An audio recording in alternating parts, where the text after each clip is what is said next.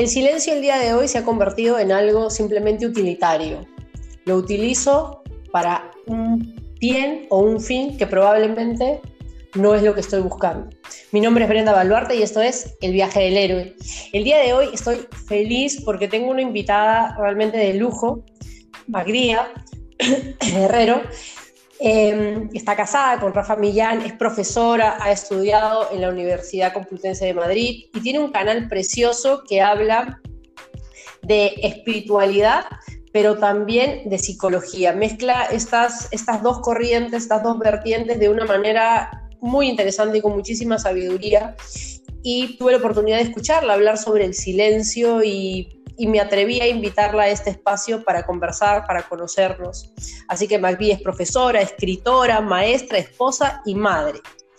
Bienvenida, Mardía, a este espacio. Muchísimas gracias.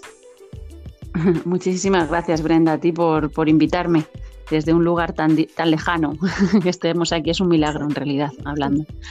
Eh, sí, la verdad que sí. Cuéntame primero cómo fue tu encuentro con el mundo sufí. Pues yo me interesé en los años de universidad, yo estudié historia y filología hispánica, y en los años de universidad, cuando estaba intentando enfocar mi, la tesis doctoral, necesitaba encontrar algo que hablara del corazón como órgano de conocimiento, porque normalmente hablamos de la, de la mente, incluso del cerebro, hay algunos que hablan del cerebro como el órgano fundamental del conocimiento y se suele hablar del corazón como órgano de la emocionalidad o de los sentimientos.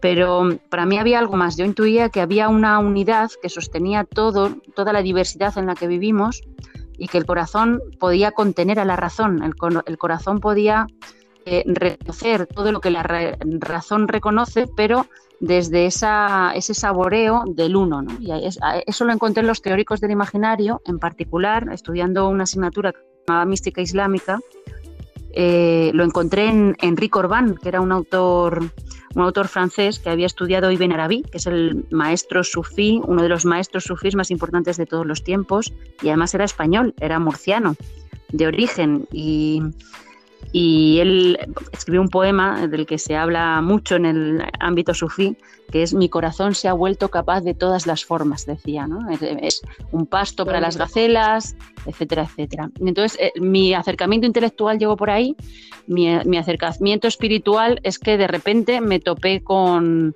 pues con, en, en esa misma asignatura, porque me hablaron de un sufí español y este me habló de un maestro sufí chipriota y como tenía tiempo y era joven, pues me fui a conocerlo. Me dijeron que era un santo, un santo vivo, y yo tenía muchas ganas de conocer un santo vivo. Y allí me presenté con 25, 26 años en Chipre a, conocer a este maestro. Qué, increíble y qué bonita la aventura, ¿no? Y, de, conocer algo totalmente distinto. ¿Y por qué abrazaste esta, eh, no sé si es religión, filosofía, no sé cómo llamarlo, porque desde este lado, te, decía hace un momento, desde este lado o hay una fuerza mucho más eh, judeocristiana, el catolicismo es muy fuerte, es la religión oficial aquí en Perú, y, desconocemos muchas cosas y al desconocerlas, em, lo que sucede es que lo miramos con, con, temor, ¿no? Y lo rechazamos sin darnos la oportunidad de descubrir un mundo maravilloso al otro lado o probablemente puntos en común que creo que al final de eso se trata la vida, ¿no? Entonces, ¿por qué abrazaste esta, esta forma de vida, Mardía? Pues no fue una decisión, no fue algo consciente, algo que uno sopesa los pros, los contras y a partir de ahí decide. Fue algo más bien un arrebato, algo que me robó el corazón o una sensación de haber llegado a casa, ¿no? porque siempre lo que estamos buscando en el fondo es el hogar, el lugar, el origen. Y, yo tuve la sensación cuando encontré el sufismo y encontré a, este maestro, Maulana Signasim, y su casa y su, y su jardín y el modo en que vivía y el modo como trataba a los demás eh, y el modo como concebía la vida, yo encontré mi hogar. fue algo así. Eh, sin embargo, este, este hecho de encontrar mi hogar no se puso. Eh, no se puso como en contra de todo lo que yo había recibido, porque mm, de formación soy cristiana, de hecho la tesina la hice sobre San Agustín, mm, he, amado mucho a Santa Teresa porque mis abuelos además vivían en Ávila y he leído desde muy pequeña a Santa Teresa, he hecho el Camino de Santiago muchas veces, y nada, nada de eso encontraba, entraba en contradicción con lo que yo encontré en Chipre. Para mí más bien ha sido una unión de religiones que una conversión en el sentido de rechazar lo que yo había, había vivido. Qué, bonito. Tú sabes que yo más o menos a los nueve años eh, descubrí que había otras religiones, ¿no? Yo vengo de un hogar eh, cristiano, católico, eh, y me acerco donde mi mamá, que es un la considero una mujer muy sabia, y, me, le digo, mamá, hay otras religiones, o sea, ¿quién tiene la verdad? Y me acuerdo ese ejemplo que, que me, me, cambió la vida, que me dijo, mira, Brenda, me dice, el Dios es como si fuera una vela que alumbra a todos por igual, pero está eh, reposando en un candelabro y ese candelabro está lleno de colores y cada religión es un color distinto, pero todos están mirando a lo mismo y necesitan la misma luz. Y entonces ahí se resolvieron todas mis dudas, ¿no? Porque entendí que efectivamente todos todos los seres humanos tienen una búsqueda distinta y dependiendo del lugar, eh, la situación inclusive económica, en fin, muchísimos factores hacen que tenga una aproximación a Dios distinta, pero en el fondo es esta búsqueda, como tú decías, de la unidad, que todos queremos volver a casa, por eso es que este espacio se llama el viaje del héroe. Mm, qué bonito te lo explicó tu madre, claro. Si tienes una madre con, esa sabiduría que a los nueve años te lo explica y así, ya, ya das un paso para el resto de tu vida. Sí, sí, sí, me resolvió bastante, pero también hay otras cosas que, también tuvimos que ir a terapia también, a resolver otras. pero es, la vida, es lo maravilloso de la vida. El silencio, ¿por qué en el, en el mundo sufí el silencio es tan valorado? Bueno, en el, silencio, yo sé que has visto una charla, me parece que di en la universidad para hablar del silencio y sufismo. Esto viene porque estamos muy cerca y somos amigos de Pablo Dors, no sé si lo conoces, que ha fundado, no. ha fundado una red de meditadores por, todo el mundo que se llama Amigos del Desierto y él habla siempre del silencio. ¿no? Y, entonces los, los discípulos de Pablo Dors me invitaron a dar esa charla y yo hablaba en ella de que el silencio es, eh, el silencio es la ausencia de ego. Cuando nuestro maestro le preguntan por cómo es la pedagogía sufí, él siempre decía que su casa era una escuela de ceros. Esto significaba que, mm, eh, de lo que se trataba es de que todos nos silenciáramos interiormente, porque todos, todos estamos llenos de ruido, estamos llenos de voces, nuestro ego siempre quiere más, quiere más, quiere más, y de lo que se trata en lo espiritual es de quitarse de en medio.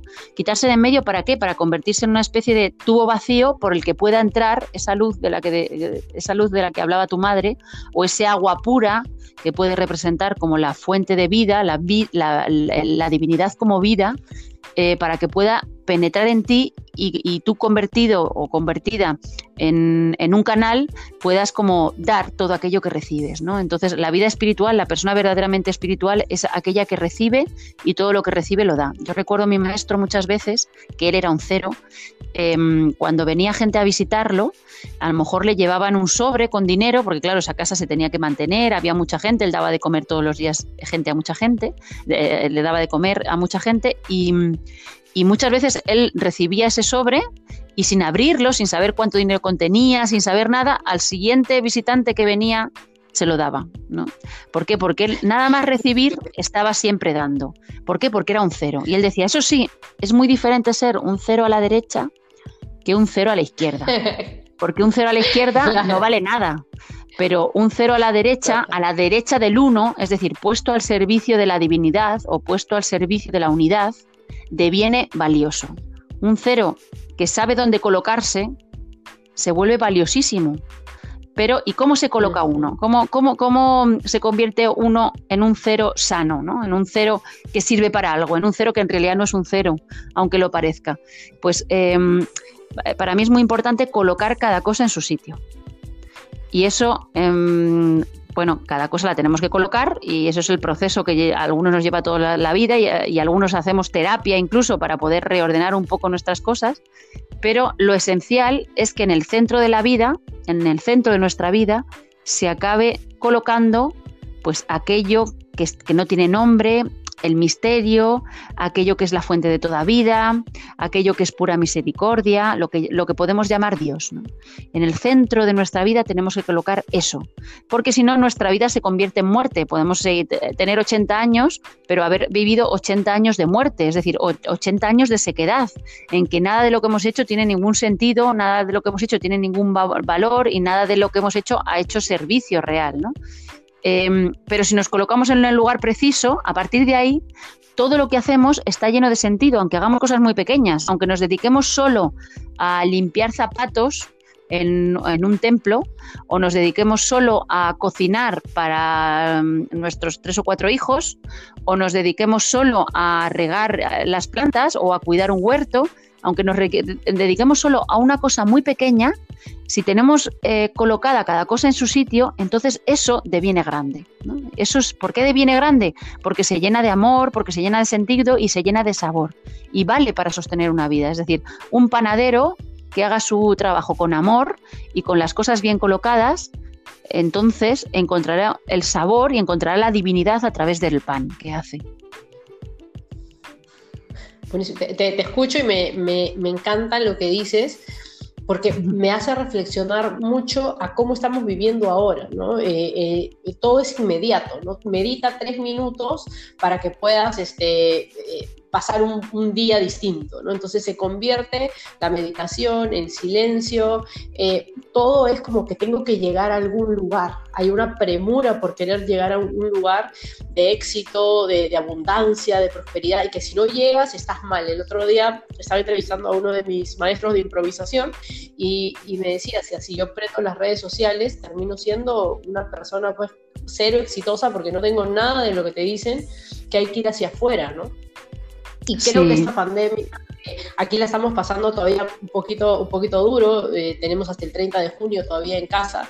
Eh, y en un país tercermundista con una pobreza extrema, polarizado, fragmentado, es, duro, es muy duro lo que se está viviendo acá a, todo nivel.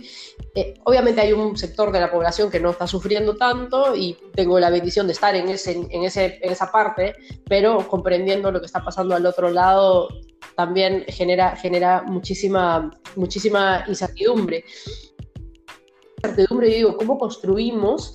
Eh, este, este, silencio de unidad y empezar a poder ser una voz, ¿no? Por eso es que para mí era tan importante, Magdía, conversar contigo, porque hay que empezar a hablar estos temas y, y, poder difundirlo, porque creo que por ahí va un poco, ¿no? Que, alguien, así como yo escuché lo que tú dijiste y me, hizo muchísimo sentido, porque nunca lo había escuchado y venía años diciendo, ay, yo no puedo meditar, y me sentía mal porque yo no meditaba, ¿no? Y me sentía mal porque yo no hacía yoga, y decía, que no puedo, o sea, me, pongo media hora ahí y realmente no, no puedo. Entonces me sentía poco elevada espiritualmente porque no podía hacer eso, pero para mí todo lo que hago lo hago con tanta pasión sin esperar un resultado, ¿no? O sea, es que amo lo que hago y cada, como tú dices, de tender mi cama a limpiar la casa, ir al supermercado, todo eso lo hago con un, con un silencio interior que no sabía que lo hacía así hasta que te escuché, por eso la gratitud.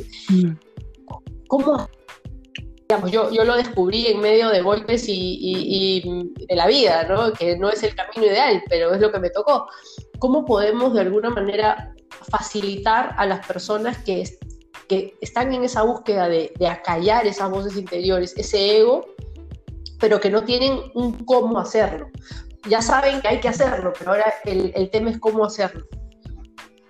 Pues para mí aquí la clave, bueno, aparte de que sí, que vivimos en una sociedad en que todo se consume, o sea, se consume hasta los momentos de yoga, ¿no? Y todo, tiene que tener un resultado, tiene que tener un beneficio inmediato. Y yo creo que incluso en la espiritualidad se lleva mucho eso. Y eso es muy peligroso, porque el objetivo de la espiritualidad al final es, pues, justo el contrario. Quitarte de en medio, aceptar lo que hay dejar de esperar resultados, ¿no? sino simplemente caminar por la vida con el corazón encendido. Ese sería el punto. ¿Cómo se consigue? Yo siempre, yo siempre creo que la clave, y para mí, yo cuando conocí el sufismo, la clave fue esa, em, la clave tiene que ver con el realismo, con el ser capaz de mirar donde no queremos mirar. ¿Vale? Eh, cuando hablo de realismo, hablo de que todos tenemos cosas que nos conciernen y cosas que no. Por ejemplo, a mí no me concierne cambiar el mundo, porque no soy ministra ni soy presidenta del gobierno. Eh, y entonces, si yo me pongo en ese plano, en el fondo me estoy escapando. ¿Qué me concierne a mí? Pues yo tengo, como profesora, tengo unos alumnos. Como madre y esposa, tengo un marido, unos hijos. Tengo una familia, unos padres, eh, pues una comunidad de referencia, ¿no? El sufismo, unos vecinos, unos compañeros de trabajo, unos lectores porque escribo, unos suscriptores del canal porque tenemos un canal de YouTube y ese es mi espacio mi espacio de concreción. Pues es ahí donde tengo que actuar, en ningún otro sitio. Y entonces, si yo soy capaz de llenar todo eso que me concierne con mi amor, al final florecerá todo, al final será el resultado. Pero mm, si estás pendiente del resultado, pierdes el camino y al final pierdes el resultado.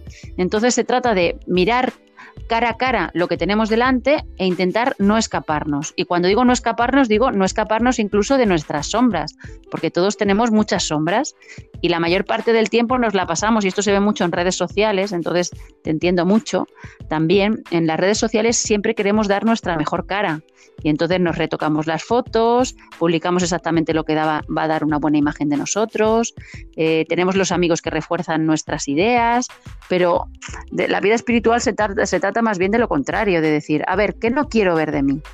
Ah, pues aquí me sale el egoísmo. ¿Por qué me sale el egoísmo? Y aquí me sale la culpa. ¿Por qué me sale la culpa? Y aquí resulta que tengo miedo. ¿Por qué? Y aquí no estoy siendo lo suficientemente generoso. ¿Por qué? Y así, en vez de empezar, en vez de echar la culpa fuera, empezamos a mirar dentro.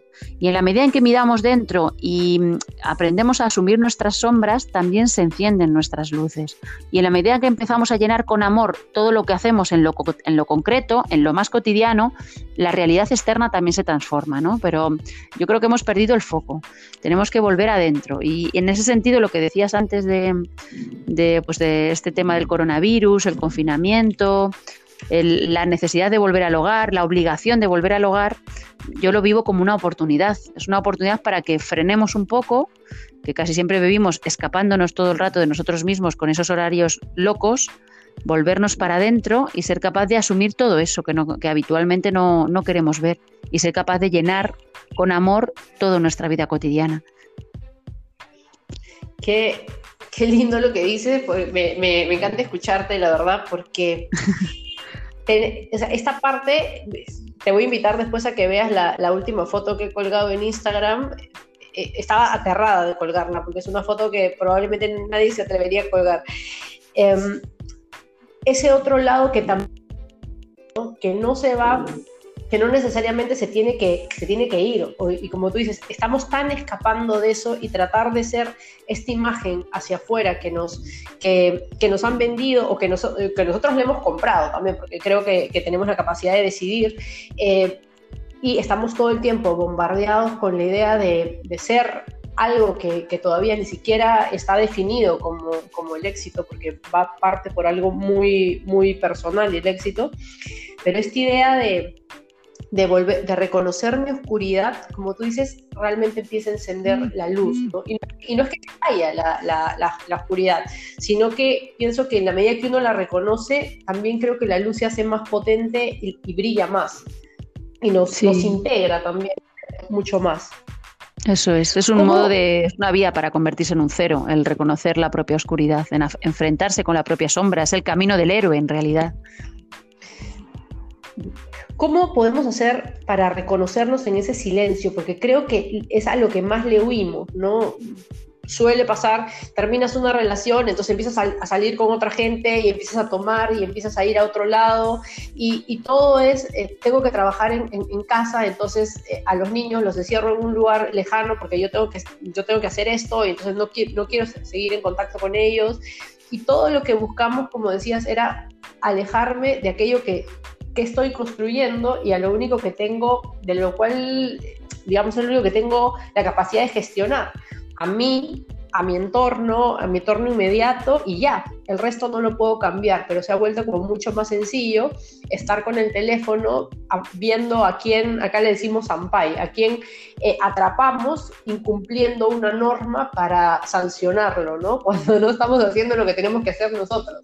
Entonces, nos hemos vuelto como esta especie de justicieros también hacia afuera, porque en redes sociales nos vemos súper bien cuando ajusticiamos a alguien en vez de estar mirando hacia adentro. ¿Cómo podemos, eh, María, reconocerlos en el silencio?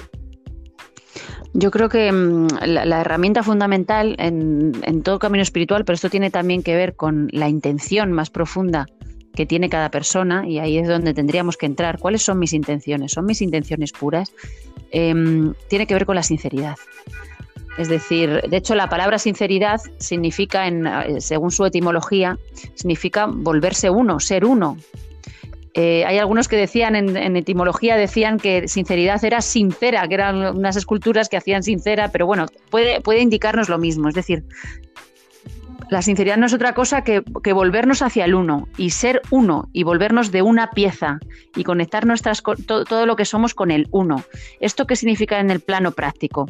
Pues significa que al final, eh, como todo está unido, el enemigo o la persona que viene a tocarnos las narices viene por algo, viene en última instancia eh, enviado por un ser, yo lo podríamos llamarlo Dios, un ser que mm, lo que quiere es que sanemos algo o que lo que quiere es que a través de ese conflicto podamos asomarnos a algo más profundo de nosotros mismos. Y así con todo, con enfermedades, con pues duelos, con grandes momentos de fracaso, ¿no? Los fracasos nos enseñan un montón.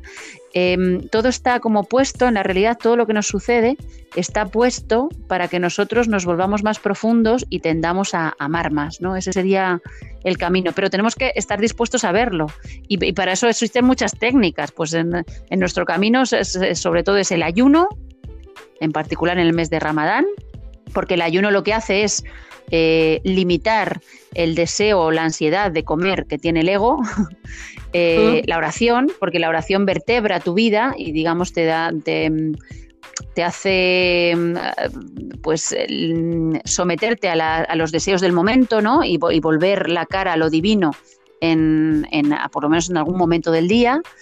Eh, peregrinar, yo he hecho el Camino de Santiago muchas veces y para mí la peregrinación es, una fuente de bendiciones y de autoconocimiento y de conseguir vernos a nosotros mismos. Em, y luego todo, yo qué sé, las lecturas, lecturas de, pues de grandes personajes, grandes sabios, grandes maestros, grandes santos. Em, y luego eh, otra cosa muy importante que no podemos olvidar, que es el servicio. ¿no? Que Santa Teresa siempre decía que Marta y María, si conoces la historia bíblica, pues eran las hermanas de Lázaro y cuando Jesús las visitaba, Marta trabajaba y le servía y María escuchaba, y escuchaba pues eh, Santa Teresa decía que Marta y María siempre tenían que andar juntas. ¿Qué significaba esto? Que, pues que por un lado estaba la oración o la contemplación que representaría María y por otro lado estaba el servicio o la acción que representaría Marta. ¿no? Por un lado están las ramas y por otro lado están las raíces. Por un lado está el contemplar y el callar y por otro el hacer. ¿no? Por un lado está el silencio y por otro lado la palabra pues eh, tenemos que ser capaces de unir esas dos cosas en una sola y volvernos uno. El trabajo último sería el de volvernos uno, volvernos hacia el uno y volvernos uno. Eh, te cuento que cuando yo estudié coaching, yo, digamos, mi, vida se da un gran giro cuando, cuando me enfrento a la pérdida de mi prima. Mi prima muere a los 18 años, que era una, o sea, no solamente era mi prima, sino era, yo había vivido con ella, le había cambiado el pañal, tú sabes, en un vínculo muy fuerte. Ella muere y mi vida se, o sea, es como te enfrentas a, a, este, a este lado desconocido, ¿no? Y eso, yo empiezo, siempre había tenido un deseo y una búsqueda por, por encontrar... Eh, pero ella es mucho, mucho más fuerte. Y eh, me dicen, oye, estudia coaching.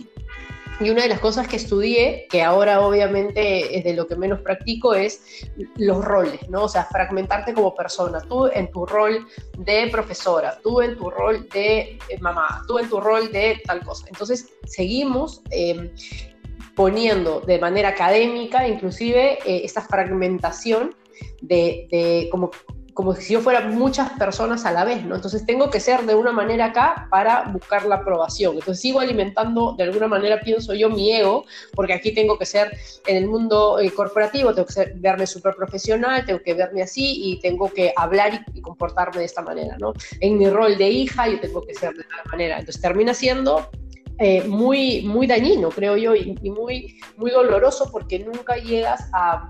y, veo a una de mis maestras eh, o mis profesoras de, este curso, en esta búsqueda todo el tiempo, ¿no? Y yo digo, cuando dejé de pensar en roles y empecé a darme cuenta que soy uno y esa, esa una tiene cosas que resolver, que eso es una cosa que tiene que resolver, no tiene que resolver en varios lugares, sino solamente uno, uff, también como que te quieres una tremenda mochila de encima, ¿no?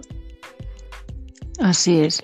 No, además en realidad es lo único que importa porque no somos nada. Tú analizas un poco tu identidad en sentido profundo y dices, pero ¿qué soy más yo más allá de mi edad, el lugar en el que he nacido, la familia a la que pertenezco, mi, profesión, eh, si soy hombre o mujer, ¿qué soy más, más allá de eso, ¿no? Y te das cuenta de que la identidad son como las nubecillas que pasan rápido en un día de viento, o sea que no, hay nada detrás. La clave es que te, que te conectes con algo que de verdad sea eh, verdadero detrás. Si te conectas con, esa verdad que hay detrás de todos los elementos que conforman tu identidad, entonces da igual el rol que ocupes, porque eso estará alimentándote en todos tus roles, ¿no? Eso es lo que importa. Em, esto me, parece muy importante, ¿no? Porque eh, recuerdo, hay un hermano sufí que tenemos aquí en, Madrid, que se llama Omar Ibrahim, que, hace, que responde siempre de manera muy graciosa cuando le hacen preguntas. Y una vez le preguntaron, ¿y a qué se dedica usted? ¿no? Y, él, y él contestó, pues yo a una sola cosa. y otra vez le preguntaron, ¿y en qué trabaja usted? Y respondió, es que yo no tengo tiempo para trabajar. Pero no es que no trabaje, es que cuando uno está en, está conectado con la fuente, no, no es capaz de distinguir el trabajo del ocio y cuando está conectado con la fuente, pues se dedica a una sola cosa, ya sea él es fontanero de profesión, pero ya sea arreglando tuberías o cuidando porque cuida una como un templo sufí o ya sea cuidando de las gallinas que tiene allí o recibiendo gente o dando charlas o lo que sea, él está solo a una sola cosa. Para mí esa sería la clave. Y en el fondo eso es convertirte en un cero, en un cero a la, a la derecha. Un cero a la derecha. Y, y, también permitirnos, creo, o sea, no hacer nada también. Creo que también es sano, ¿no? O sea, a veces me, he sentido yo los primeros días de, confinamiento, era como, tienes que aprovechar este tiempo y tienes que hacer más cosas, entonces me metí como a cuatro cursos y esto y el otro y, lanzar eh, mi canal y hacer todas estas cosas y de pronto terminé mirando el techo agotada diciendo, oye, pero no quiero, ¿no? Porque aparte te, juntas con todo el equipo de, marketing y te dicen que tienes que vender y que tienes que ser y que tienes que esto. Y, y también yo caí en eso, ¿no? Y, que, que y después dije, ay, no, no, no, paren, paren, paren, yo no quiero nada de esto, yo, yo quiero disfrutar, yo quiero esa, no hacer esta distinción entre trabajo y, y vida, ¿no? Porque es vida al final del día, ¿no? Entonces, cuando, cuando para mí se convierte en vida, cualquier cosa que haga tiene sentido. Así sea echarme en mi cama y mirar el techo. Tiene sentido. Este, María, muchísimas gracias, lo estoy, estoy disfrutando mucho, pero no, quedamos en que era 30 minutos y no me quiero pasar del tiempo. Em, porque quiero, quiero, respetar mucho. Eh, pero hablamos algo en la parte inicial que me gustaría retomarlo como para ir cerrando, que, que es esta idea de de aproximarnos a lo desconocido, ¿no? hemos visto actos de violencia eh, en las últimas semanas tremendos. Eh, aquí en Perú, por ejemplo, ha pasado de que al ver lo, que sucedió en Estados Unidos y hubo gente que estuvo, digamos, poniendo, eh, posteando cosas sobre las personas de, de, otro color, era como, ay, sí, porque son de Estados Unidos, pero tú no valoras aquí a la gente de la sierra del Perú o la gente de la selva del Perú. Y, bueno, se armó una trifulca tremenda, ¿no? Entonces, cómo poder em, em, aproximarnos al otro con, esa, curiosidad. Y, y, te decía, ¿no? De las grandes cosas em, que, que, yo me he atrevido a escribirles y ustedes tan amablemente a responderme, es conocer el mundo sufí, porque para mí ha sido un descubrimiento y he descubierto no solamente el mundo sufí, sino a dos eh, personas extraordinarias, que es Rafa y tú, con una, el otro día veía el programa eh, ¿Cuál es la religión verdadera? ¿no? Y, y, estas ideas preciosas que compartes y yo digo, de eso se trata la vida, hay, que, hay, que, hay que darle más likes, hay que promocionarlo más, porque, porque por ahí va, ¿no? Y, y cómo hacer desde, desde ok, yo, yo tengo esta, vamos a llamarlo, religión o formación, pero la religión del otro, no sé, uno de tus invitados lo dijo, es el espacio sagrado del otro, ¿no? Con ese respeto, cómo yo me vinculo con el otro con ese respeto. ¿Cómo tú lo has logrado? Bueno, para, mm, para, mí digamos que es como la trama fundamental de mi vida, porque claro, como mm, he tenido varias identidades eh, en ese sentido, desde el cristianismo en que me he formado hasta el, de repente encontrar en Chipre, en un musulmán, cuando yo siempre pues tenía los mismos prejuicios que tiene cualquier persona contra, contra los musulmanes, cualquier persona en Occidente, y de repente encontrar a un musulmán que vivía tal y como hubiera vivido Jesús si estuviera en esta época, ¿no? Esta, esta fue como para mí la, cosa fuerte, ¿no? De de repente decirme, no, es que si Jesús viviera hoy, sería exactamente así. Y, él, y este hombre, sin embargo, se dice musulmán. ¿Qué está pasando? Eso me rompió la cabeza. Y cuando la cabeza se te rompe, es posible que se te abra el corazón, ¿no? Normalmente para que se te abra el corazón se tiene que romper la cabeza. Yo aquí me gusta mucho utilizar eh, un relato, porque los relatos siempre ayudan, porque los relatos tienen, los relatos de los demás en el fondo son ecos de, para nuestra propia alma, que es el relato del encuentro de San Francisco de Asís con el sultán Al-Kamil. San Francisco de Asís, em, él estaba empeñado durante un tiempo, se empeñó en morir mártir en tierra de los sarracenos, en tierra de los musulmanes. Él quería morir mártir porque eh, estaba seguro de que ellos estaban equivocados en su concepción de lo divino y estaba dispuesto a dar su vida, ir allí, dar su vida predicando la verdad que era el cristianismo, ¿no? Y entonces esto estaba en su mente, ¿no? Esta era una idea mental, de tal manera que él, pues, tuvo intención de ir al mundo musulmán en tres ocasiones. En las dos primeras no pudo, una se estropeó el barco, otra hubo tempestad, otra estuvo enfermo, no sé muy bien, no me acuerdo ahora mismo qué, pero en las dos primeras falló el intento, no, digamos que la realidad no le dejó eh, hacerlo real. Y la tercera vez se presentó en Damieta, en el norte de Egipto, a decirle al sultán, al Camil, que era un sobrino de, de Saladino, a decirle pues como pues lo que le tuviera que decir, porque no se sabe exactamente qué es lo que pasó. Hay, hay, muchas fuentes que hablan sobre el encuentro aquel, pero no se sabe exactamente qué sucedió. El caso, lo que sí sabemos que sucedió es que A no halló la muerte, es decir, los musulmanes no lo mataron, sino que parece que reconocieron en él a una persona de gran altura espiritual, y luego parece que él se quedó varios meses con el sultán porque hubo un reconocimiento tan fuerte del uno hacia el otro que al final se convirtieron casi en hermanos. Es decir, él tenía sus ideas en la mente, porque todos tenemos ideas en la mente eh, pues muy limitadas. Es decir, la creencia de todos nosotros, las creencias son muy limitadas en relación a la grandeza de lo divino, que la grandeza de lo divino es océanos, océanos, océanos sin fin. Entonces nuestra creencia siempre será limitada.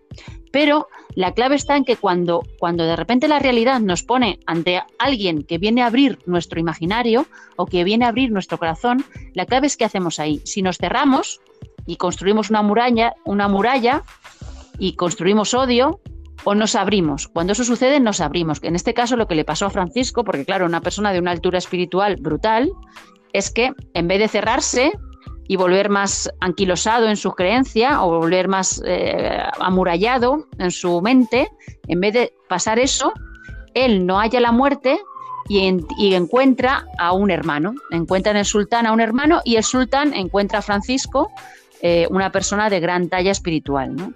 Y ese reconocimiento del otro pues se vuelve, claro, yo me gustaría escribir un libro, lo tengo pensado, ¿eh? escribir un libro sobre, sobre el significado de este encuentro de estos dos grandes personajes ¿no? históricos. Pero eso es, en el fondo la llamada para nosotros es una llamada que tiene que ver con eso, reconocer que todos tenemos unas creencias muy, muy limitadas, que nuestra creencia no es exactamente lo que quiere Dios, ni, es, ni va a ser capaz nunca de acoger la grandeza de lo divino, y que cuando llegue alguien que venga a abrirnos un poco nuestra creencia o a traernos algo que, mm, digamos, que amplíe la capacidad de acogida de lo real de nuestro corazón, eh, darle la bienvenida. Buenísimo. Mardía, muchísimas gracias. No quisiera que se acabe, me quisiera quedar conversando más tiempo. Em, lo he disfrutado muchísimo. Me gustaría poder tener eh, a, Rafa y a ti en otra oportunidad. Ya estoy armando eh, la forma para hacerlo a través de videos, así que prontamente los voy a estar molestando para, para poder seguir abriendo esos espacios, estar conectados con, con, el, con, el, con el otro continente y seguir hablando y seguir siendo seguir siendo lo que tengamos que ser y disfrutarlo. Muchísimas gracias, estoy feliz, no, no, no tengo palabras, la verdad, eh, para poder expresar lo que estoy sintiendo en este momento, la gratitud, la, el, compromiso que tienes con lo que haces y el, haberme abierto las puertas eh, de alguna manera de, tu tiempo, que es tan valioso. Así que muchísimas gracias. Muchísimas gracias, Brenda, a ti por, pues, por contactarnos desde, desde tan lejos y eso también por abrir el espacio para, para poder hablar y por este encontrarnos, aunque sea de manera virtual, telefónica, solo por el oído, a, través del oído y la palabra, pues eh, siempre llega un poquito de, de, pues de esa esencia, ¿no? De conocer al otro. Y también gracias a todos los que nos escuchen y lo que decimos nosotros siempre, ojalá pues os lluevan las bendiciones a todos.